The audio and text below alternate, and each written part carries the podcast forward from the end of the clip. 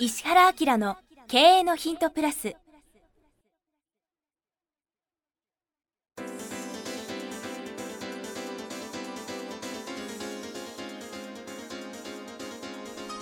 ポッドキャスト石原明の経営のヒントプラスは勝てるビジネスモデルや売れる仕組みの作り方。経営者や起業家が持っておくべき能力とその磨き方。リーダーの育成や強い組織の作り方などについて経営コンサルタントの石原明がリスナーの皆様からのご質問に直接お答えする形でお伝えしていく番組です。企業を継続発展させるためのノウハウを提供する日本経営教育研究所がお届けいたします。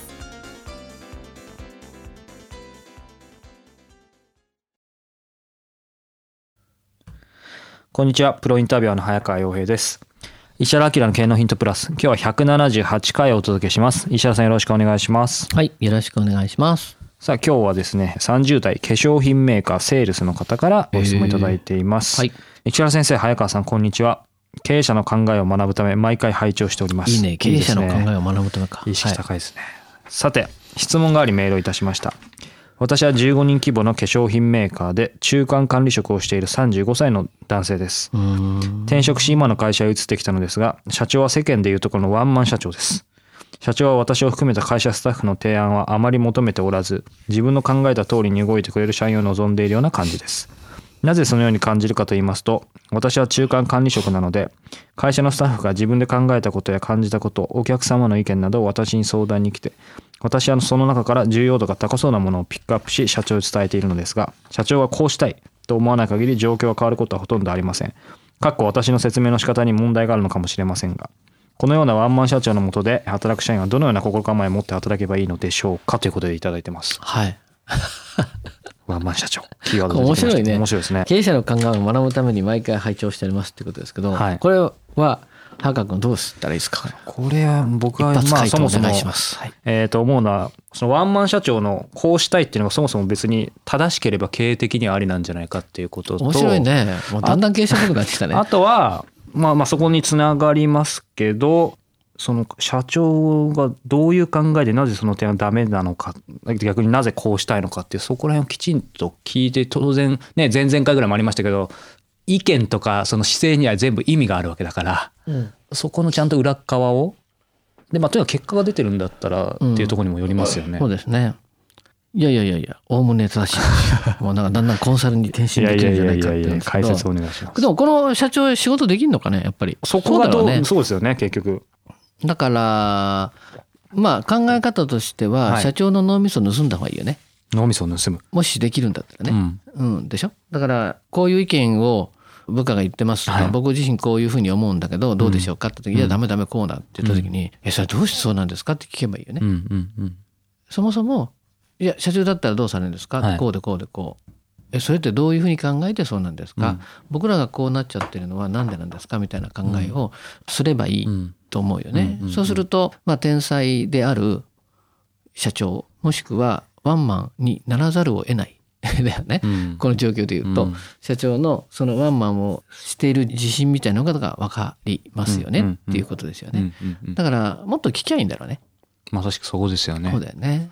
これ一歩進んだ時にそうは言っても分かんないですけど、その社長自体がまさしくワンマンで時間もなかったりした時に聞かれたら、うん。最初もう面倒くさがって俺がこう思うとだからこうなんだ理由なんてないっていう可能性もあるわけじゃないですか。あとはもう一つは、えー、と今までプレミアムとかでも話ありましたけどその自分がどうしてそういう判断しているかっていうか、まあ、ある意味天才的で、その成功してることを自分で意識できてない社長言語化できない社長とか、うん。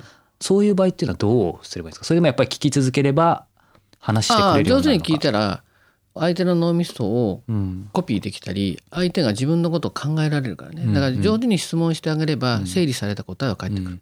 その辺のヒントっていうのはまあつまりどんなとこありますかね？言語化とかなかなかあと時間取ってちゃんと答えてくれない例えば僕はこういうふうに考えちゃって社長はこんなふうに考えちゃうっていうこの違い何だと思いますか？とか。うんうんうんうん。いやそれでこうでこうでこうじゃないかって言ったらさえそれどういうふうに考えてそう思うんですか、どういうふうに考えてそう思うんですか？って言った時に、えちょっと待てよと。俺は感覚的にパッて答え出してるけどこの感覚っていうのは何を根拠にしてるかな？っていうふうに自問自答するよね。うん。で自問自答していくとああああ俺ねこういうふうにしててこういうふうにしててこういうふうにしててこうやって考えてるって、うんうんなるほど。そうやって思考してるんですか？って。相手がパッとやってることを聞き直すとロジックが聞けるよね。でその社長も聞かれたことで整理されてね。そうそうそうそういつの間にか評価されるように逆にな逆に校長面白いなって言ってうん話し相手になったら面白いですよね。でこれさ社長がですよ。昔は超イケてたけど今イケてなかった時どうする？これですよもあるよね。そっちの場合はどうするかってとこですよね。うん。これちょっとその見方というか、はい。学習で聞いてもらいたいんだけど、うん。この方の会社ってまだそんなに組織大きくないですよね。はい。だけど一般的に中間管理職っていうのは、うん。大企業なんかだと顕著なんだけどこの上と下の板挟みになるんですよ。まあまさしくそうですね。うん。うん、でねこの板挟みがないと人間磨かれないの。あ うん、大企業でいうと課長っていうところですね。あはい。で課長は上からはこう言われるうん。下からはこう言われる、その間に立って非常に混乱するっていう状況にあるんですよ。はいだからこの人の文章を読んでていや面白いなと思って、うんまさに中間管理職をやってますよねっていうことなんですね。うんでやってることはとっても正しくて、うん上と下の意見なりアイデアを取捨選択して上に通したり下に通したりしてるでしょ。うんこれ分かります？上の言ってることを全部下に出してないし下の言ってることを全部上に上げてないんだよね。うんうんうんこれ正しいんですよ。うんでなんでかっていうと上の言ってることを全部やろうとすると時間がいくらあっても足んないしね下の言ってることを上に上げても同じことが起きるでしょ。でここの取捨選択を自分なりに判断して解決策を身につけることによってやっとさらに上の役職に上がっていけるといううん混乱を迎える役職っていうのがあるんですよう。んうんうんでこれ経営者の人知っておいてほしいんだけどこの混乱の中に人を入れない限り人は育たないです。うん。だから分かっててその混乱作ってこの中で生きるのかな死ぬのかなとか、うん。どれぐらいでそこをクリアしてきて、うん。ベストな対応ができるようになるかどうかっていうことを見極めるっていうのがすごく重要ですね。経営っていうのはあれもこれもこっちもあっちも同時に理解して何が一番正しいかっていうことを、うんまあ、自ら体験通して気づいていって自分自身の力を磨かなきゃいけないっていう感じなんですよ。例えばこれがね上司がものすごく物分かり良かったらさ育たないよね。そうですね。考えなくなっちゃいますよね。そう。で部下が全くわけ分かんなくなくてさ、スッて聞いてくれたら育たないよね、はい。でこれで部長とか取締りとか言ったらたまったもんじゃないねこの会社はね、うんうん。でしょ？だから僕なんかが思うのは中間管理職っていうのは社長を仮想外部の人。これ社長だと思ってるからいいかな。このワンマンでわけのわかんない人が客先の人間で、うんこの人と交渉するにはどうしたらいいんだろうみたいなスイッチの乗り方するとまた変わる視点変わりますね。うんそうそうそうそうそこで磨かれていろんなことができた人がうん。部長になったり、うん。えーっと役員になったりうん。して外の接触を上手にできる能力を磨く。そうそうそうそう、まあ、ある意味ねその身内とか社内ができないようだったら外もできないって感じにもなりそうですよね。そうそう。だからね会社の中には必要枠って人間も必要なんよ。何を言っても言うこと聞いてくんないで怒り出すみたいな上司がいた方が、うん実は良かったりするんだよね。ある意味できよくできてますねこの組織の仕組みって。ええほんとほんとでね大企業の場合はね、うん。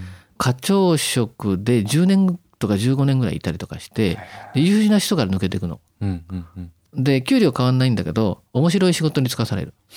で最後の最後ここってね精神的にも肉体的にも、うん。物理的にも時間的にもものすごく負荷かかる時間なんですよ。うん。で下手すると鬱になるから、うん。あの答え出せない人はタイムリミットで10年経ったらもう一個昇進してうん。係長とかになっちゃったからするんだけどその時には楽しくない仕事に就くみたいなうん感じだからそこで揉んでいけてる人だけをどんどん上に出して、うん。そうじゃない人は端っこにするとか子会社に行くみたいな、そういった仕組みで大企業って人間育ててるよ。全部頭ですけど上は分かってやってるわけですよねそういうふうに。うん、そうそうそう。というか長年の日本大企業うのん。仕組みとしては、うん。そこで負荷かけてどうやって人間が変化するかみたいなうん。感じですね。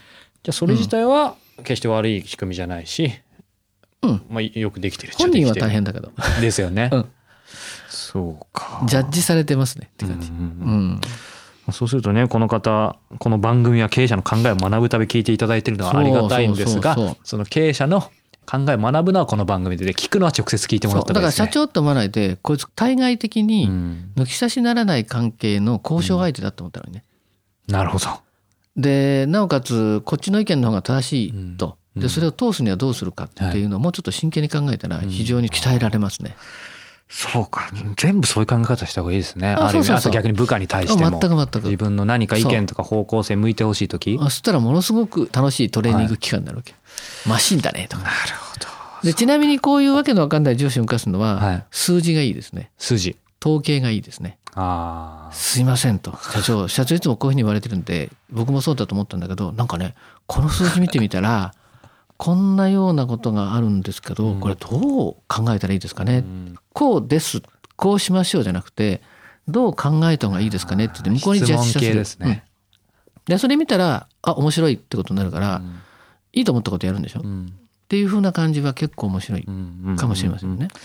今ね最後キーワード出ましたけど数字とあと質問でうん。ですよね。あと他社事例とかいろんなことを取り上げるとうん。面白いかもしれませんね。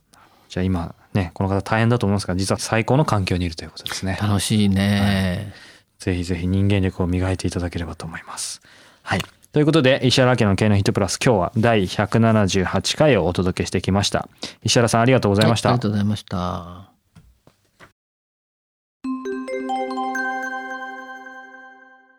さあ、えーここでえー番組からお知らせです。えーすでにご存知の方もえーいらっしゃると思いますが、えー石原家の経営のヒント、このプラスからですね、えー発展した、えーバージョンとして、えーこの度石原明の経営のヒントプレミアムというのがですね、はいえー誕生しました。はいこれはどんなコンテンツなんでしょうか？ポッドキャストとの違いとかも教えていただけると。、今の無料のポッドキャストは Q&A の形式で質問に対して僕がお答えしてますよね。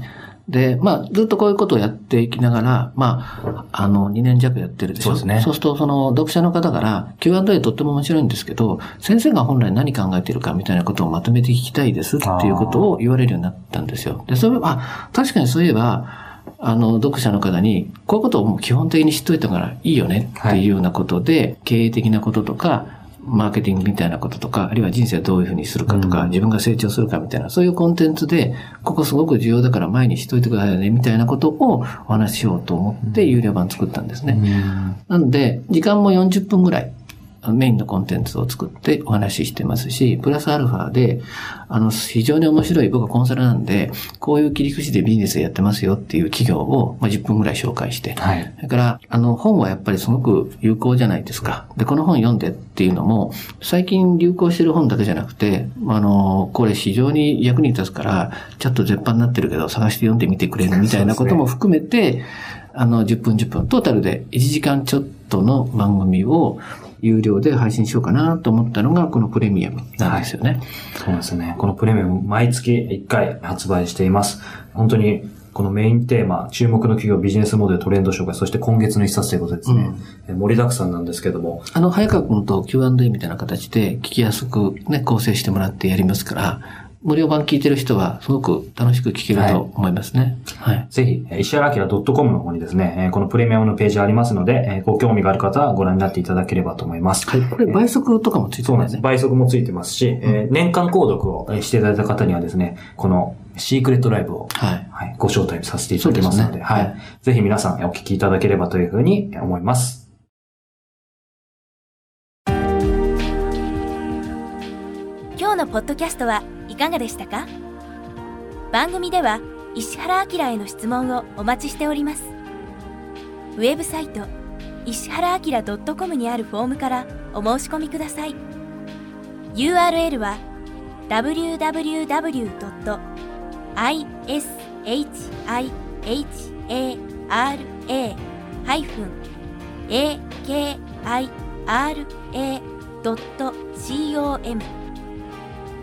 www.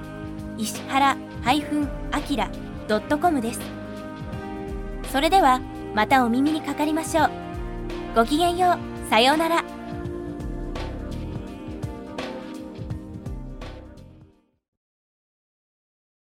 この番組は提供日本経営教育研究所プロデュースキクタス早川洋平制作協力若菜はじめナレーション岩山千尋によりお送りいたしました。